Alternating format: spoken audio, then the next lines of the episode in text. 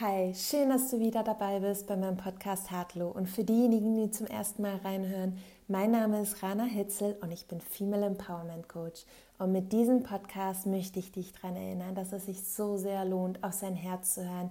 Ich möchte dich dazu empowern, wieder an deine Träume zu glauben und ein Leben nach deinen Vorstellungen zu leben. Ich möchte dich dazu ermutigen, anders zu sein, indem du an dich glaubst und für dich losgehst.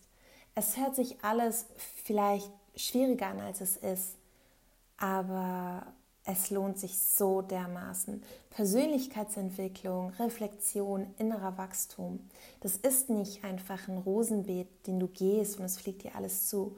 Es ist, sich mit sich auseinanderzusetzen und auch mit Gefühlen, die wir als negativ einstufen.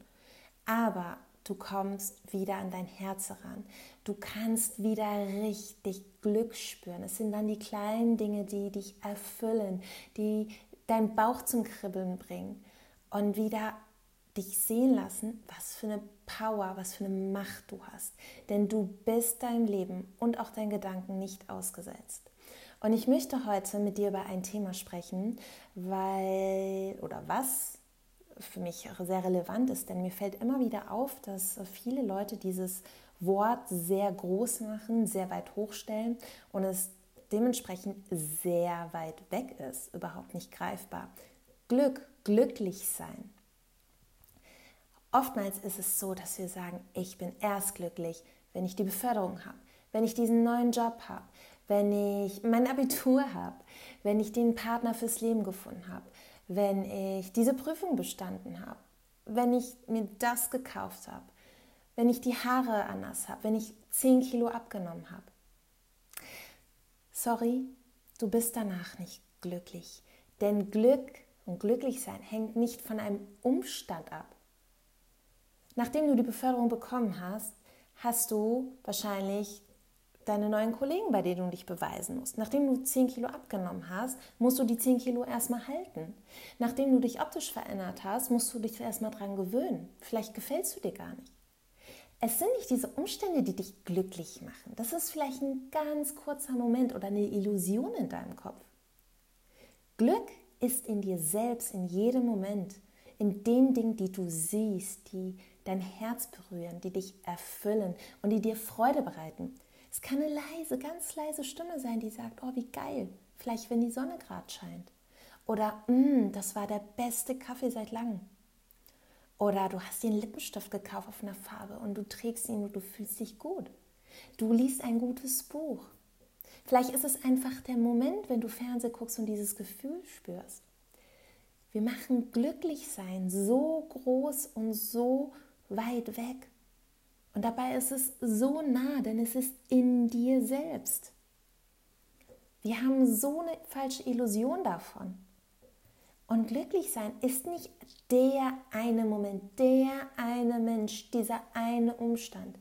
Es ist die Summe deiner Gefühle, deiner Erfahrungen, deiner kleinen Freudenmomente, die dann dein glückliches Leben ergeben.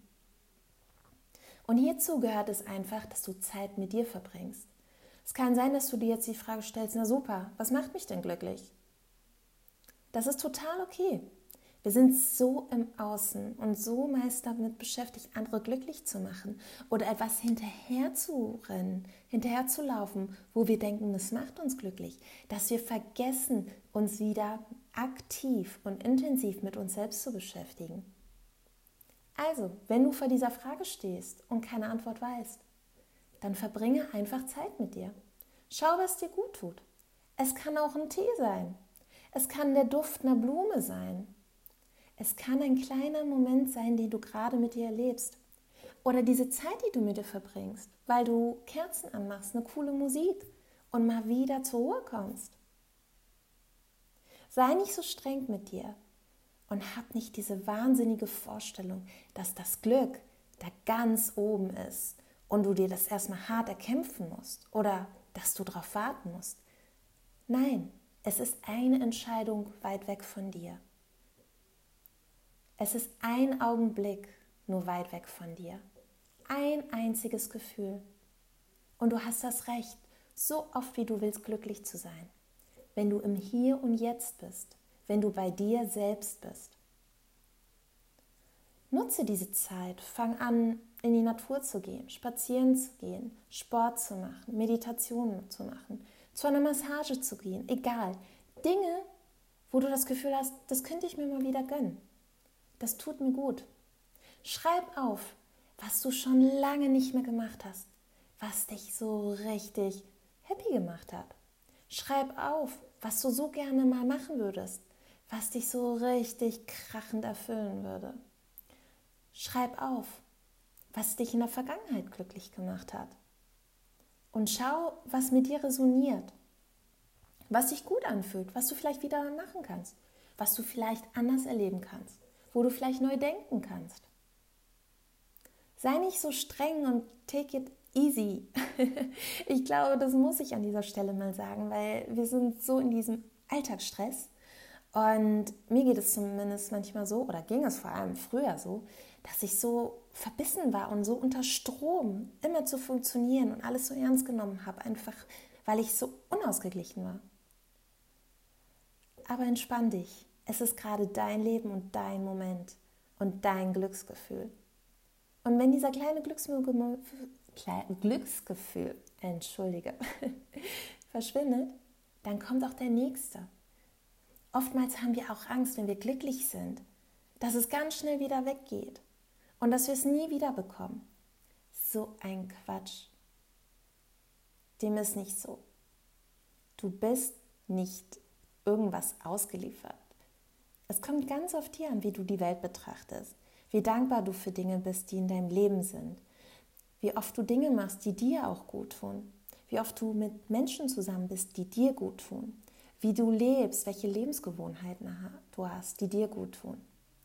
Also, ich hoffe, dass dir diese Folge ein wenig den Weg zu Glück geebnet hat und du wieder ganz, ganz viele Glücksmomente in dein Leben einladen darfst.